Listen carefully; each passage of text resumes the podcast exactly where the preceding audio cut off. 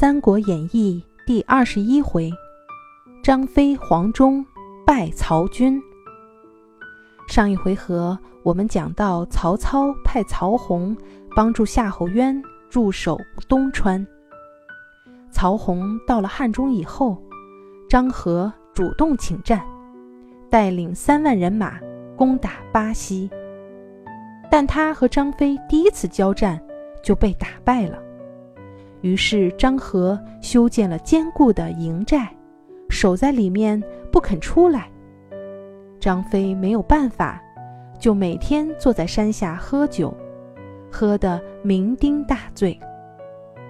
刘备听说以后，十分的担忧，诸葛亮却笑了，还派魏延送去了五十瓮好酒。张飞见到魏延。就让他埋下伏兵，然后自己打开美酒，坐在帐下畅饮。早就有人把这里的情况告诉了张合，张合想：“哼，张飞这样做，分明是看不起我。”于是他立即决定，晚上出动全部兵马下山劫寨。晚上，张合。远远看到张飞还在大帐中喝酒，就大叫一声，冲了过去，一枪扎到了张飞身上。张飞应声倒地。可是张合仔细一看，原来是个草人，这才明白上了当。这时，真的张飞已经站在了他的身后。二人打了多时，营寨。也被魏延带人占领了，张合只好逃向瓦口关。张飞、魏延很快又追了上来，两个人前后夹击，杀得张合惨败，只带着十几个人逃了出来。曹洪见张合一再失败，气得要杀他，手下的谋士劝他留下张合的性命，戴罪立功。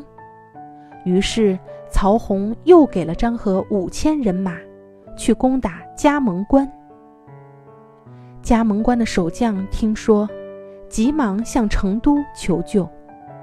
诸葛亮说：“只有张飞才能打败张合。”老将黄忠听了，不服气地说：“我愿意去把张合的人头拿来。”诸葛亮说：“老将军年纪大了，恐怕不行吧？”黄忠气呵气呼呼地说：“我身上还有上千斤的力气，怎么不行？”说完，就一下子拉断了两张硬弓。诸葛亮这才同意，老将严颜也要去。诸葛亮也同意了。黄忠、严颜来到了加盟关，守将见了也埋怨军师，怎么派了两位老将来？黄忠对严颜说：“你看见了吧？他们都在嘲笑咱们年纪大了。哼，我们偏偏要立下大功，让他们心服口服。”严颜点头同意，带领人马出战张合。张合见到黄忠，笑着说：“哈哈，真不害羞，这么大年纪了还出来打仗。”黄忠大怒，和他站到了一起。这时，严颜带人从张合的背后杀了过来，他们一直逼得张合后退了八十里。张合只好向曹洪求救。为了稳定军心，曹洪派夏侯尚带了五千兵马前来救援。黄忠假装打不过，让他们麻痹大意，然后一举占领了天荡山。喜讯传到了成都，刘备众人都很高兴。法正说。主公应该趁机攻占汉中，大家都赞同。于是派张飞、赵云做先锋，刘备亲率十万大军来到葭萌关，重赏了两位老将后，刘备说：“只要攻占定军山，进军汉中的路就通了一半儿。